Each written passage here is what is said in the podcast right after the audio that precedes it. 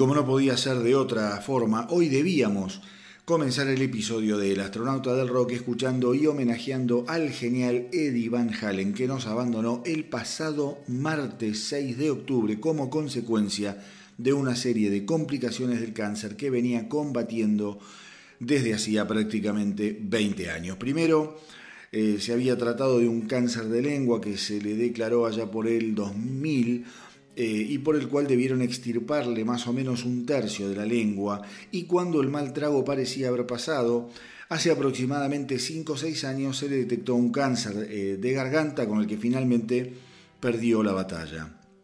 A fines del año pasado habían salido algunas fotos a la luz que encendieron tímidas esperanzas sobre la salud de Van Halen, pero al mismo tiempo se supo que estaba sometiéndose a tratamientos experimentales en Alemania, país al que viajaba frecuentemente. David Lee Roth, verborrágico como siempre, eh, quizá el que fue el que más indicios supo dar sobre la grave situación de su coequiper, asegurando que difícilmente Van Halen pudiese tener algún tipo de continuidad a futuro y que le deseaba lo mejor a su amigo con sus problemas de salud.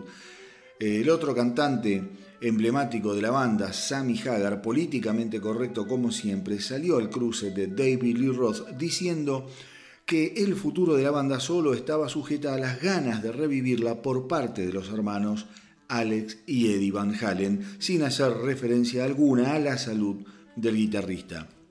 Esta semana se supo que Sammy Hagar y Van Halen habían estado en contacto durante los últimos meses y que ambos habían acordado mantener el secreto para que no se hicieran ningún tipo de especulaciones sobre la vuelta de la banda con el Colorado. Según Sammy Hagar, ambos músicos fueron capaces de saldar sus diferencias y de inundarse de amor.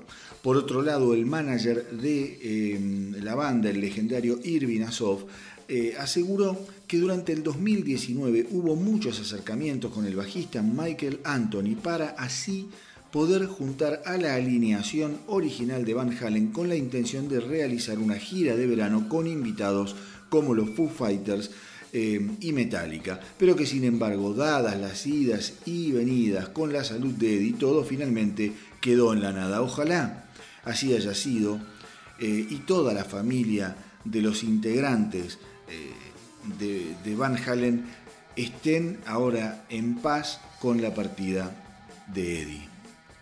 Pero hablar de Eddie Van Halen eh, es prácticamente una misión imposible, dada la enorme cantidad de artistas que eh, lo, lo, tuvieron como un modelo y dada la cantidad de colores que abarca un músico que sin dudas fue el mejor guitarrista de su generación. Dueño de un estilo único, Van Halen llamó la atención del mundo entero con tan solo 23 años, cuando la banda editara su primer álbum en 1978. Em, el mundo bien sabía eh, eh, para esa época lo que eran los Guitar Heroes. Eh, estaban Jimmy Page, Tony Yomi, Richie Blackmore o Michael Schenker en esa época estos tipos tenían estatus de dioses intocables, pero como eh, se supo decir en algún momento, mientras ellos tocaban en blanco y negro, Eddie Van Halen apareció para tocar a color. Quizá la prueba más cabal de un cambio de guardia estaba eh, o quedó finalmente eh, comprobado cuando Van Halen fue soporte de Black Sabbath y literalmente cuentan las crónicas de la época que, eh, siendo acto soporte, los destrozó a los Black Sabbath, a los Black Sabbath que los habían eh, llevado de gira, aun siendo eh, pequeño, un pequeño grupo que estaba haciendo su, su, primera gira importante. Y es que Van Halen cambiaría al rock and roll para siempre con su rock show indomable y absolutamente floreciente. Era un huracán de energía y talento, la magia musical de Eddie combinada con la teatralidad extrovertida de David Lee Roth eran pura dinamita, por decirlo de alguna manera. Van Halen demostraba que el rock podía ser explosivo y sexy al mismo tiempo, sin que se les cayera la cara de vergüenza. En esa época, imagínense, eh, heavy metal y diversión era prácticamente una mala palabra, pero ellos llegaron con esa energía, con esos colores, con esos escenarios, con esa puesta en marcha de shows memorables, dedicados no solo a los chicos, sino también pensado en las chicas. Eran insolentes, eran malcriados y sabían perfectamente lo que tenían entre manos. Ellos eran dueños de una fórmula que nadie más tenía. Cuando Eddie Van Halen desnudara su talento en esa pequeña obra maestra llamada Eruption, de apenas un minuto 42 segundos en el álbum debut de la banda, el mundo de la música comprendió en forma inequívoca que las bases fundacionales de la guitarra acababan de ser redefinidas para siempre. Todos los guitarristas jóvenes de la época quemaron los libros que venían estudiando y abrazaron a este nuevo Mesías decididos a seguirlo hasta los límites de lo posible. Absolutamente todos querían tocar como Eddie Van Halen y años más tarde Eddie aseguraría que él nunca le había interesado eh, pertenecer o formar parte de los rankings de violeros. No les encontraba sentido y les resultaban injustos. ¿Acaso alguien puede comparar a Beethoven, Mozart, Tchaikovsky o Chopin? había dicho. Cada uno era bueno en lo que hacía y nadie puede ordenarlos de mejor a peor. Cuando comenzó a tocar la guitarra se dio cuenta de que no se sentía cómodo ni con Gibson ni con Fender. Entonces, como un pequeño genio loco, tomó las mejores partes de ambas violas y armó su propio instrumento. Y en cuanto a sus influencias, Eddie dijo que Eric Clapton de la época de Cream había sido realmente su única influencia. En contra de lo que muchos pueden imaginar, Eddie nunca se vio atraído necesariamente por Jimi Hendrix. Para él lo de Hendrix era demasiado abstracto y lo que él necesitaba era poder recrear lo que escuchaba. Escuchando los álbumes de Cream o de The Who a baja velocidad, Eddie Van Halen fue capaz de aprender cada una de las notas de aquellas canciones. Al momento de componer, Eddie Van Halen elegiría siempre comenzar por la música. Las letras no me hablan a la hora de componer, dijo. Siempre empiezo con la música y luego resolvemos el tema de las letras. Y es que Eddie amaba la música y fundamentalmente adoraba su instrumento. Y esto fue así desde siempre. Cuando era adolescente, mientras su hermano Alex salía de fiesta, él se quedaba en casa encerrado tocando, descubriendo sonidos, haciéndole el amor a esas seis cuerdas repletas de dulces secretos. Sin dudas, con la muerte de Eddie Van Halen muere además toda una tradición que si bien tendrá su racimo de vástagos, ya nunca será igual. Ahora, eh, un mundo cada vez más alejado del protagonismo guitarrero deberá comenzar a recalcular y a ajustar su GPS para mantener viva una tradición que acaba de perder a su máximo exponente.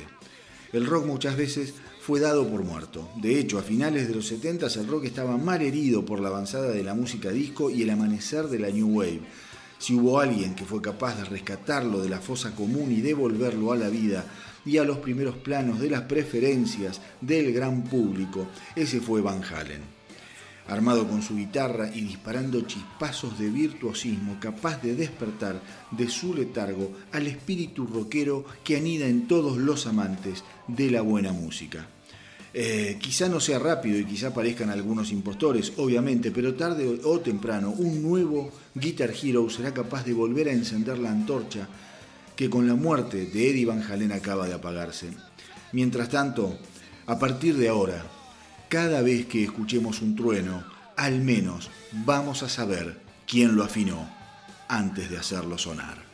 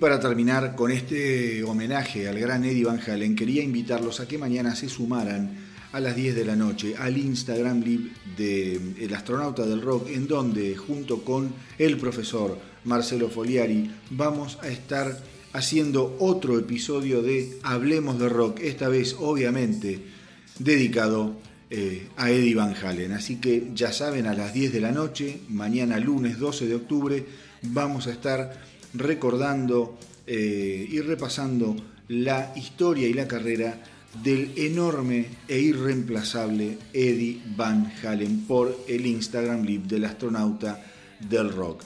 Los espero, súmense, tiren todas aquellas ideas que tengan, todos aquellos datos que siempre que lo hacen nos vienen muy pero muy bien para enriquecer el espacio, esa horita de charla de lo que más nos gusta.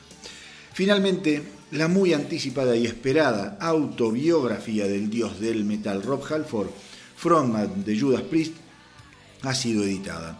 El libro se llama Confess, ofrece una mirada en detalle de la vida de este monstruo maravilloso que a los 69 años de edad decidió desnudarse para que fanáticos y curiosos lo conocieran más profundamente. El libro está repleto de anécdotas de la historia de Judas Priest, tanto en el estudio de grabación como en la ruta, pero quizá lo más trascendente del viaje literario pase por el análisis honestísimo que Halford realiza sobre su identidad sexual, que reprimió durante años por temor justamente a destruir la carrera de su amada banda. Una de las cosas que Halford confiesa es haber sido abusado por un amigo de su padre, evento que le oscureció eh, totalmente la percepción que durante años el cantante tuvo acerca de la comunidad gay.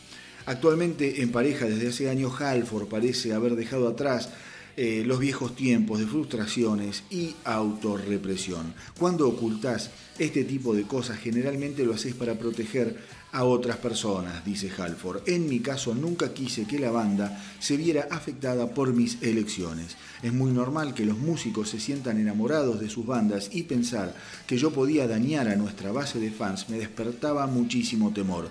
No hay que olvidarse que somos una banda que hace metal, dijo Halford, pero el músico al mismo tiempo eh, cree que muchos fans con los años llegaron a descifrar su identidad gay, pero tampoco se animaban a comentarlo abiertamente. La gente puede ser muy cruel y prejuiciosa, dice Halford. Muchos creen que no puede ser fan de Judas Priest porque tienen un cantante gay. Me gustaría pensar que todo el mundo es más evolucionado que eso, pero lamentablemente no es así. En referencia a sus años más difíciles durante la era de Turbo, eh, cuando sufrió de fuertes adicciones, depresión e intentos de suicidio, Halford comentó que a veces lo único que puede salvarte son las intervenciones. Muchas veces me hablaron y no hubo caso. Era como un viaje permanente hacia el infierno. En esa época tenía muchos episodios violentos que sin dudas eran gritos desesperados de ayuda, porque yo nunca había sido violento. Por eso es tan importante encontrar ayuda en otras personas con las cuales poder hablar de lo que nos pasa. Y yo durante mucho tiempo no tuve esa contención. Pero lo mejor que me pasó fue recibir la visita del resto de la banda mientras yo estaba en rehabilitación. Fue un gran gesto de amor y de apoyo. Las bandas de rock son bichos raros, dice Halford. Somos familias en las que muchas veces no se involucran los sentimientos. Por eso aquella visita representó tanto para mí. Así que mis queridos rockeros, con este pequeño adelanto sobre los temas que Halford aborda en su biografía, Confess, seguramente estemos frente a un libro eh, verdaderamente imperdible. Cada uno verá cómo hace para conseguirlo, pero les aseguro que yo no tengo pensado perdérmelo de ninguna manera.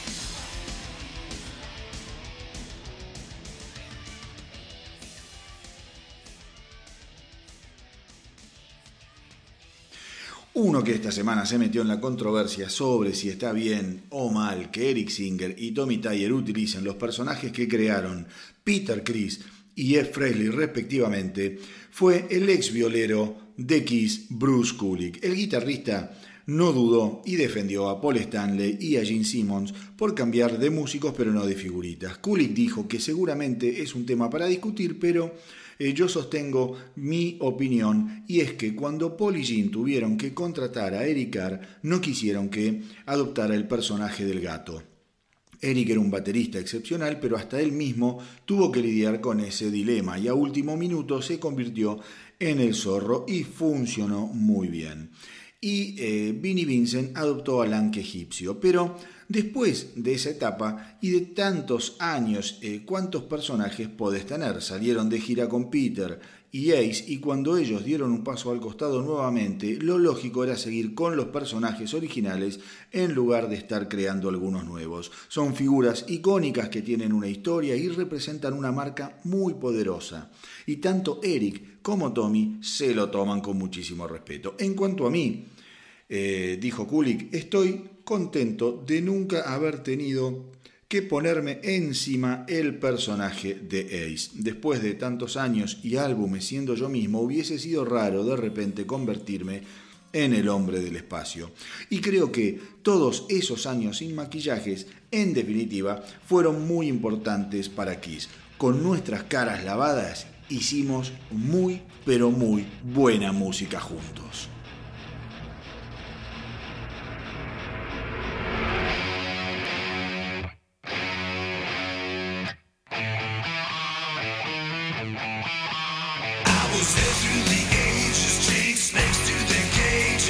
See. seen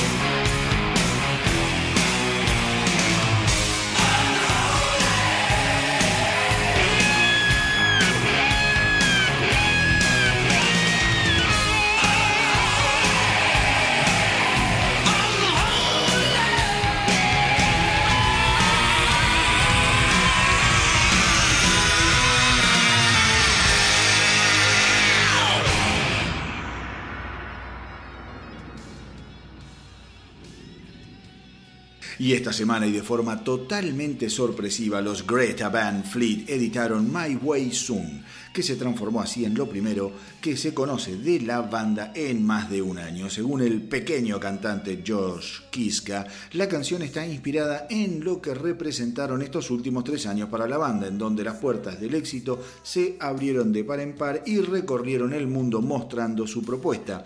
Así es como me siento y esta es mi verdad, dijo el vocalista. Pensemos que cuando la banda lanzó eh, Highway Tune allá en marzo del 2017, ninguno de los pibes tenía 18 años y obviamente no tenían ni idea de cómo eh, estaba a punto de cambiarles la vida para siempre. El tema se convertiría en un éxito internacional, llegando al puesto número uno de la Billboard, hito que repetirían tres veces más y en forma consecutiva. Y esto eh, va para todos los que se llenan la boca diciendo que el rock está muerto. No, señores, el rock sigue ahí y va a seguir ahí. Una cosa es que no te lo muestren tanto como antes, pero siempre tenés la opción de salir a buscarlo. Como sea, los Greta Van Fleet de muy pendejos pisaron fuertísimo y seguramente van a estar entre nosotros por muchísimo tiempo más. Cosa que me pone muy feliz porque a mí me parecen una banda de puta madre. Así que ahora vamos con lo nuevo de Greta Van Fleet, My Way Soon. Bye.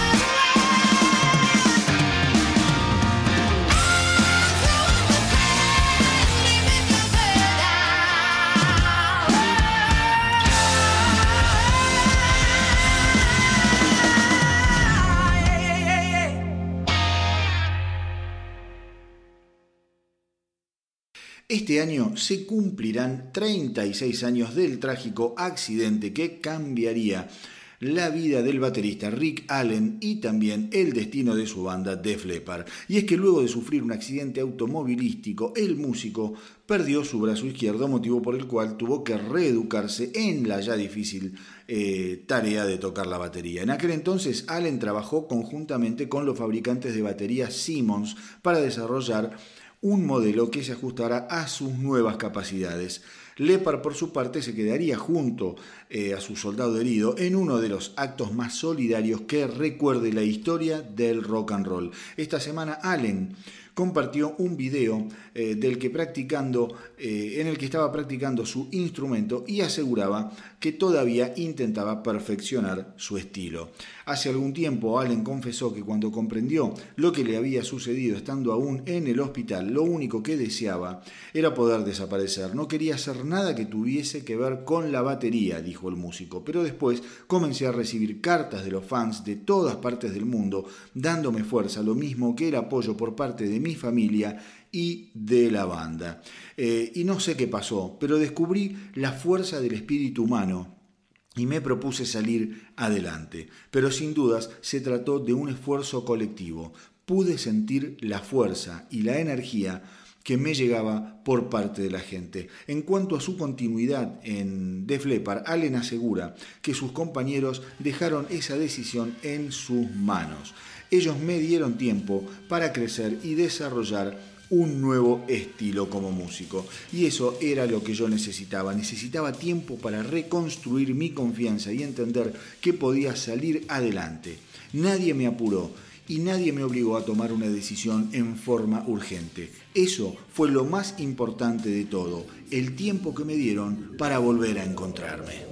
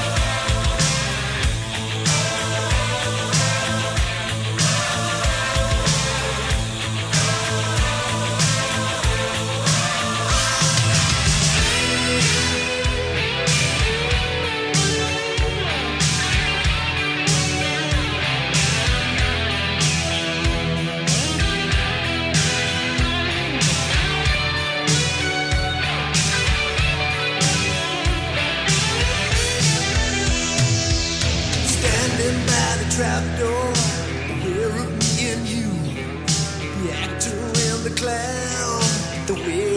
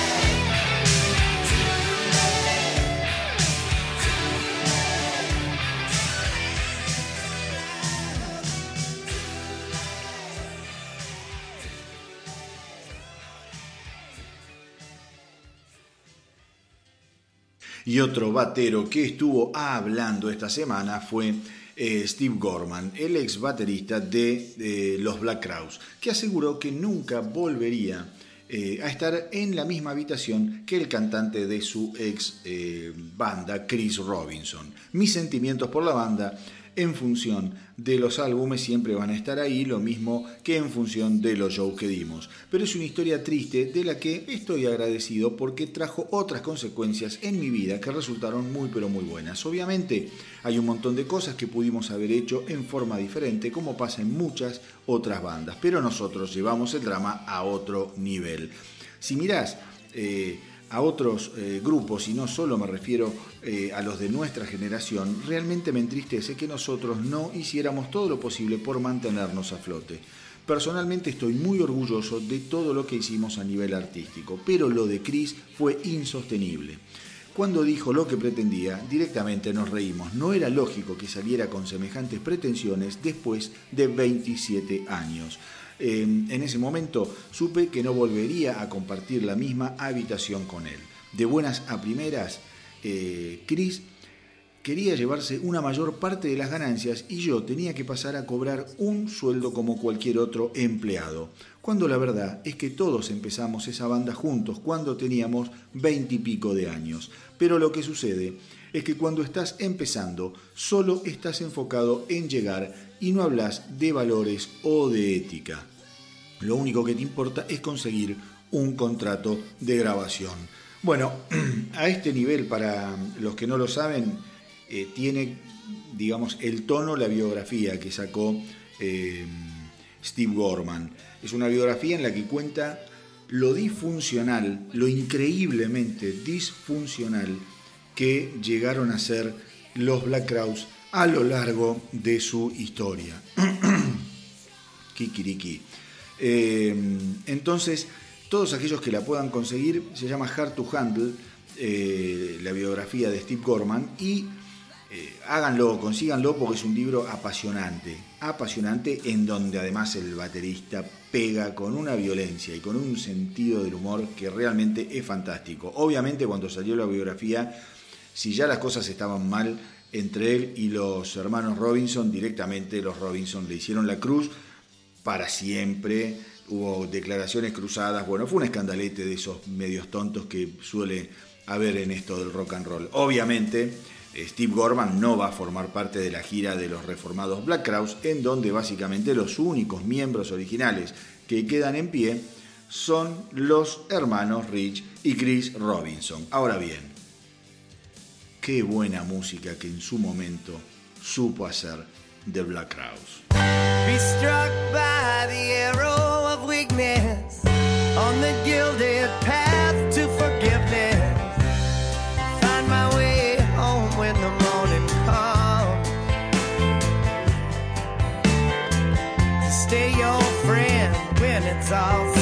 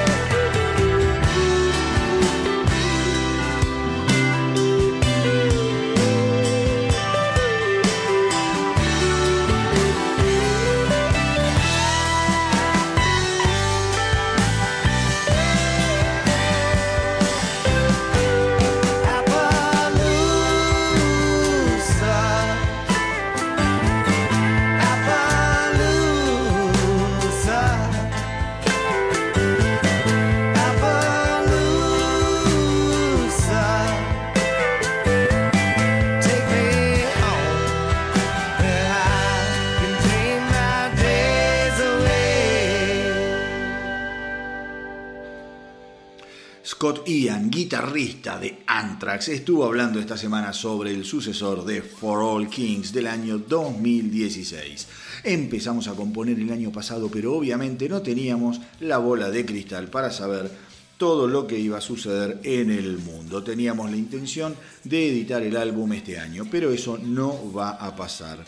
Así que por ahora seguimos escribiendo y trabajando. El COVID congeló todos nuestros planes porque simplemente no podemos juntarnos a zapar y andar viajando eh, para reunirnos es algo que no es tan sencillo hoy en día. Así que estamos yendo lento pero seguros. Eh, y de última, esto nos da tiempo para que salgan más cosas nuevas.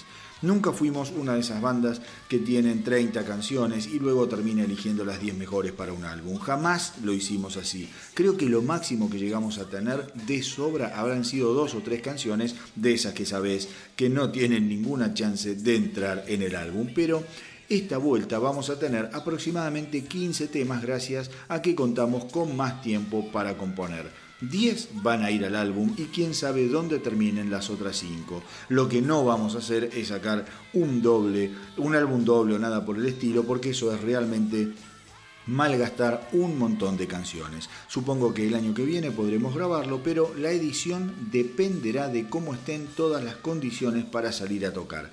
Ya lo dije otras veces, para mí no tiene sentido editar un álbum si no podés salir a tocarlo en vivo. Así que deberemos ser pacientes. Lo bueno es que cuando salgamos, los fans se van a encontrar con un álbum bien rifero, rápido y pesado.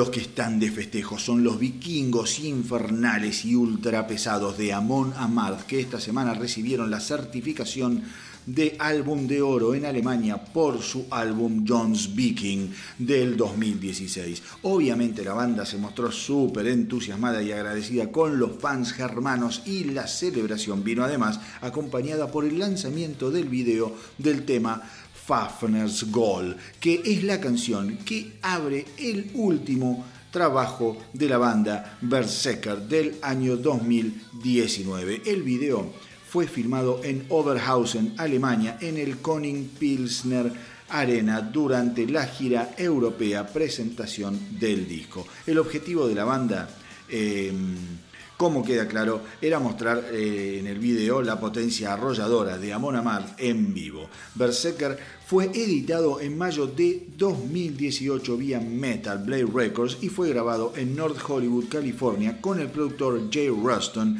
que trabajara en el pasado con bandas como Anthrax, Steel Panther, Uriah Heep y Stone Sour.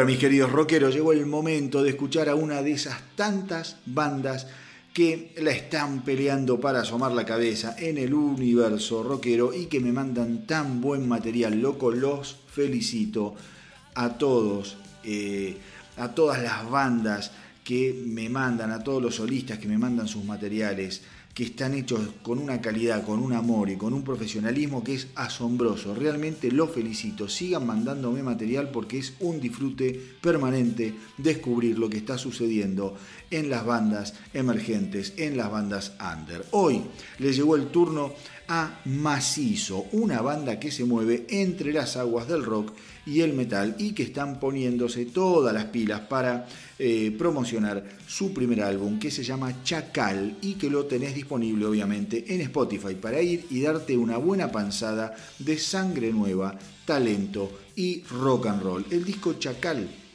fue grabado en eh, los TNG Studios y cuenta con la producción de Gastón Tonga Balas. El arte de tapa es obra de Juan Ursic y las canciones de Macizo buscan describir las facetas más oscuras de la sociedad y las paradojas de un mundo bastante enfermo. Lo que les puedo decir es que el álbum ya de entrada es una buena patada en las pelotas. Tercer Noche es un temazo, bien trabajado, con guitarras certeras y cambios de ritmo súper intensos y bien logrados. Obtuso es una joya, con un riff de guitarra bárbaro y una letra que se las trae, escúchenlo. Eh, pero acá vas a tener un montón de otras cosas para entretenerte a lo grande, porque los temas son muy, pero muy parejos, eh, muy bien tocados y con un cantante que me encantó. De esos a los que les entendés todo sin problemas, con buena dicción y gran voz para el estilo que profesa Macizo. La banda eh, se formó a mediados del año 2018 cuando el cantante y guitarrista Juan Russo le hizo escuchar una serie de canciones al productor Gastón Balas eh, con la intención de hacer un demo. Si bien en ese momento la idea de formar una banda no era el plan inicial, Balas alentó a Russo en ese sentido eh, y contactó al baterista David Massa y así tuvo lugar la preproducción de lo que luego fue Chacal. Finalmente, a fines del año 2019 se une a las filas de Macizo Francisco Allison para hacerse cargo de las violas. Así que ya saben, la banda se llama Macizo, los encuentran en Instagram, en Facebook, en Spotify y YouTube. Así que vayan, visítenlos, tírenles la mejor de las ondas y recuerden que si al rock no lo salvamos entre todos, no lo salva nadie. Y a vos, si tenés una banda o sos solista, mandame todo a elastronautadelrock.gmail.com Dale, anota. elastronautadelrock.gmail.com Y desde acá, obviamente, te voy a dar una mano para difundir todo lo que estén haciendo. Pero ahora les propongo que vayamos a escuchar a Macizo y al genial tema obtuso.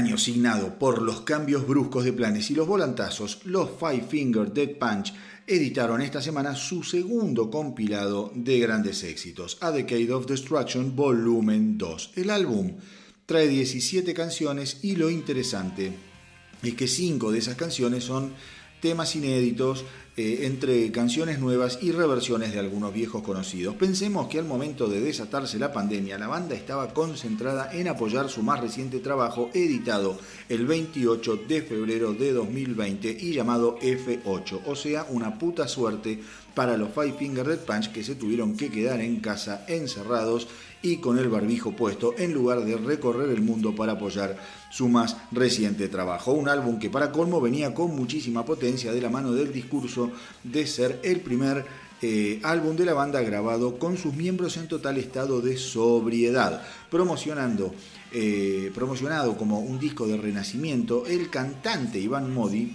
eh, era uno de los más entusiasmados del grupo con el resultado creativo de un álbum que a mi entender es bastante desparejo. Se deja escuchar, obviamente, porque la calidad en estos tipos es una marca registrada y es una de mis bandas favoritas del 2000 a esta parte, pero este álbum me parece que vino con más ruido del que finalmente terminó haciendo. Pero evidentemente, la única manera de mantener la llama y la atención encendida eh, fue esta edición que llega solamente a tres años del primer compilado de grandes éxitos, o sea, muy pronto.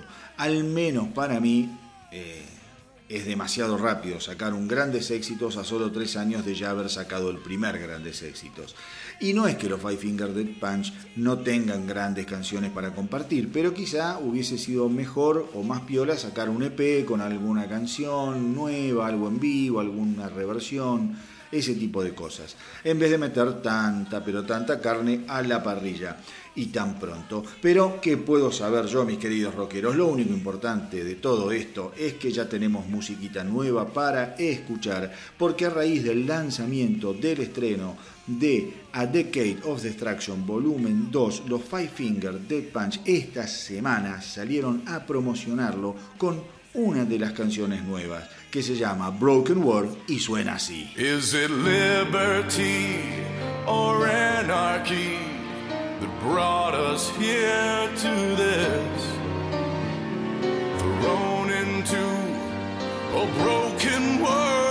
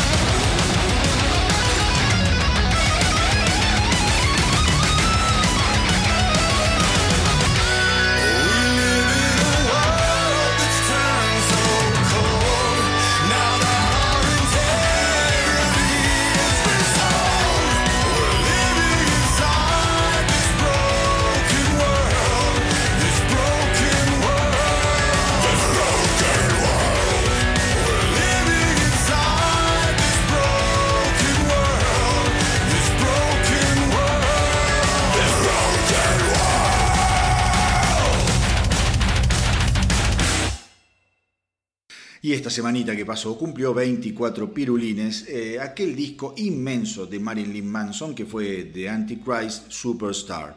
Eh, álbum que catapultó definitivamente a Manson a la categoría de super, pero super estrella a nivel planetario. Quizá la estrella más controvertida y escandalosa de aquellos finales de los 90 que poco a poco iba dejando atrás la languidez grunge para volver a mirar con buenos ojos a las propuestas un tanto más espectaculares. Para este trabajo Manson otra vez se pondría en las manos del genial Trent Reznor que haría las veces de productor. El músico aseguraría que el concepto del disco le vino a través de los sueños. Comencé a tener sueños y visiones muy vívidas del mundo siendo destruido mientras yo quedaba como único sobreviviente, dijo Manson.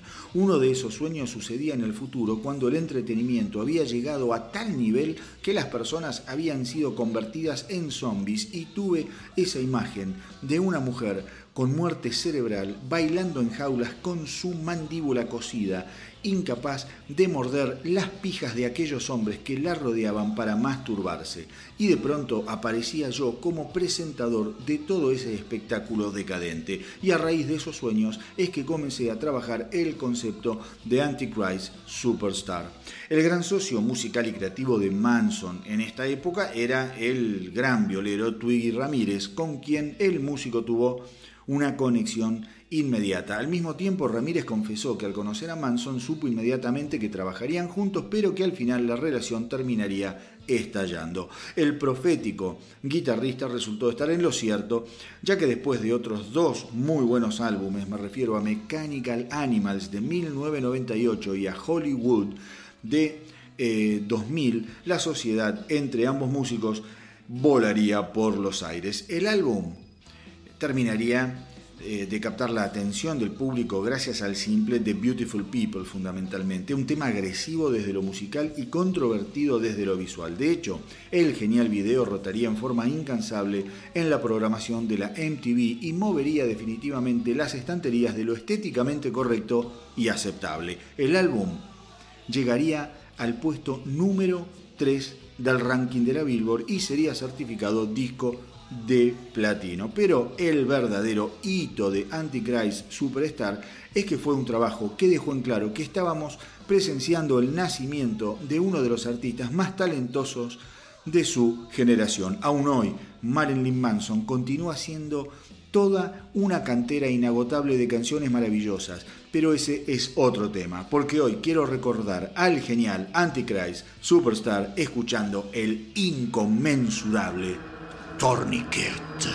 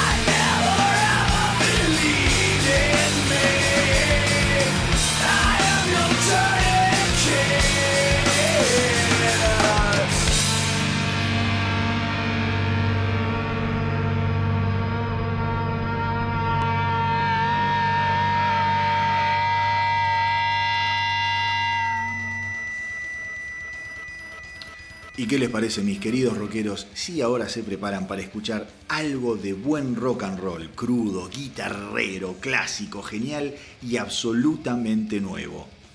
Y es que esta semana Phil Campbell guitarrista y lugarteniente de Lemmy Kilmister en aquella trituradora de huesos que fue Motorhead, acaba de estrenar We Are the Bastards, la nueva canción de su banda Phil Campbell and the Bastard Sons, en la que toca junto a sus hijos Todd Dane y Tyler, más el vocalista Neil Starr.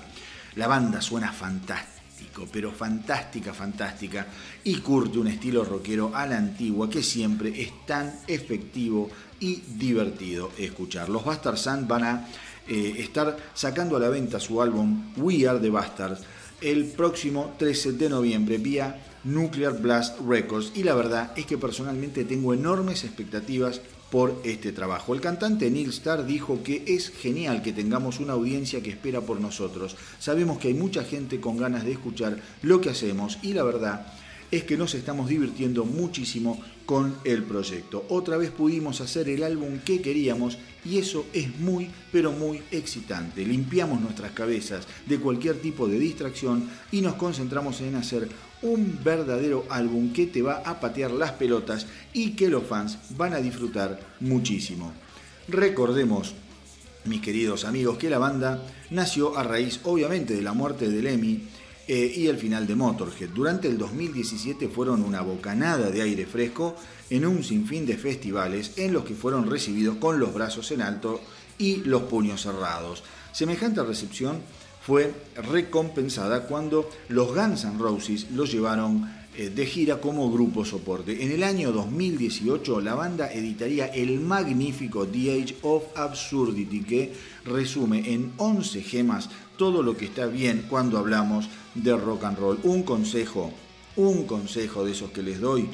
Eh, obviamente después de escuchar este fantástico podcast que están escuchando ahora, háganse un ratito, háganse un favor y escuchen de inicio a fin The Age of Absurdity, el primer álbum de Phil Campbell and the Bastard Sons porque es una verdadera clase de rock de primerísima calidad. Es ágil, es divertido, es cancherísimo y con unas canciones que le van a partir el coco. Pero eh, ahorita, hijos de la chingada, eh, ni perdamos más el tiempo y vamos con lo nuevo de Phil Campbell and the Bastard Sons. We are the Bastards.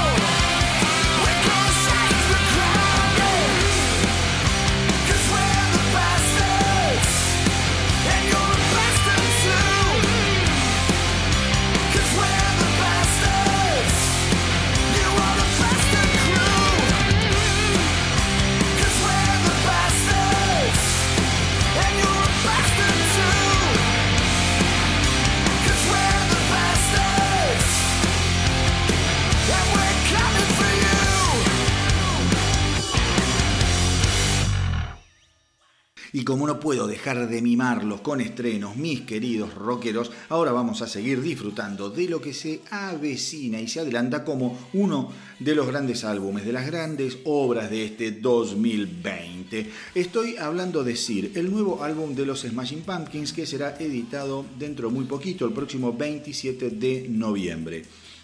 Acá en El Astronauta del Rock venimos escuchando muchos de los simples que la banda está adelantando y la verdad es que han sido todos buenísimos. Sir promete ser un álbum doble y si la calidad se mantiene de acuerdo a los adelantos, no me quiero ni imaginar el impacto que el disco puede llegar a tener al momento de su edición. Obviamente, estamos hablando de una banda liderada por uno de los tipos más inteligentes, finos y creativos de lo que fue la década del 90, me refiero a Billy Corgan. Hasta ahora los Pumpkins habían adelantado eh, The Color of Love, Sir, Wrath y Confessions of a Dopamine Addict. Eh, todos simples, como les decía recién, excelentes. Y esta semana volvieron a sorprender con otras dos nuevas canciones que vuelven a poner la vara muy pero muy alta. Ano Satana y Birch Groove. A ver, no es novedad que los eh, Smashing Pumpkins siempre han sido súper cuidadosos a la hora de componer y producir, escapándole al estruendo fácil y siempre apostando por una propuesta más elaborada, apoyada en melodías perfectas, sonidos sutiles y una estética muy original e intrigante. Así que ya saben, el próximo 27 de noviembre llega Sir, lo nuevo de los Smashing Pumpkins, de quienes ahora vamos a escuchar el escandalosamente hermoso Ano Satana.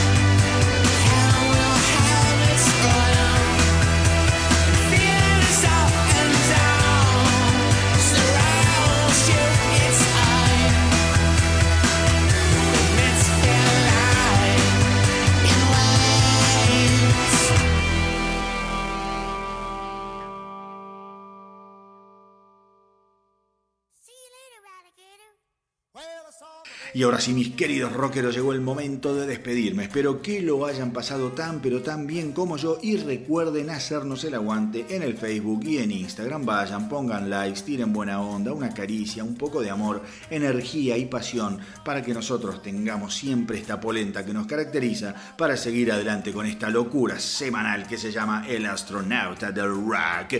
Así que bueno, también si tenés bando o solista, acordate, tenés que mandarme todo lo que haces a elastronauta del rock.gmail.com y desde acá les voy a dar una mano para difundir todo lo que estén haciendo. Pero antes de despedirme hasta el próximo episodio, como siempre les tengo una yapa de último momento. Y si hoy era necesario arrancar homenajeando tristemente al célebre Eddie Van Halen, ahora tenemos la obligación de irnos bien para arriba y con una sonrisa de oreja a oreja, agradeciéndole al destino la vuelta de ACDC a su verdadero espíritu más rockero y fiestero con el estreno de Shot in the Dark, primer adelanto de lo que será Power Up, el nuevo álbum de la banda a editarse el 13 de noviembre. ACDC Suena ajustadísimo, tajante y con esa sangre caliente y revitalizada que ya había sorprendido al mundo entero en el año 2014 con la edición del fabuloso y perfecto Rock or Bust. Y es que Jot in the Dark eh, no defrauda porque es una de esas canciones salidas de las tripas y del ADN inconfundible de ACDC. Ritmo bien marcado, bajo machacante, viola filosas y una melodía tan pegajosa como la mismísima miel y con un coro ideal para saltar mezclado entre el sudor de otros miles de malditos fans. Dios quiera que esta pandemia de mierda se acabe pronto para que estos muchachos siempre necesarios vuelvan a salir de gira para hacernos un poco más llevadera esta vida de locos. Porque estés donde estés, y vivas en el país que vivas, ir a un show de ACDC es una experiencia absolutamente magnífica e igualadora. Como cuando vas a esas fiestas en las que sabes que te vas a encontrar con hermosas chicas, cerveza fría, un puñado de amigos inseparables y por supuesto música de la mejor. Así que si están de acuerdo, hoy nos vamos a ir escuchando Shot in the Dark, el adelanto del que sin dudas se ha transformado en el disco más esperado del año y en uno de los álbumes más esperados en la inmensa carrera de ACDC. Y como siempre les digo, hagan correr la voz para que nuestra tripulación no pare de crecer. Espero que les haya gustado el episodio de hoy. A mí me encantó hacerlo y compartirlo con ustedes como siempre. Gracias por estar ahí, gracias por apoyar la propuesta y por los mensajes que no paran de llegar. Cuídense mucho, hasta la semanita que viene y que viva el rock.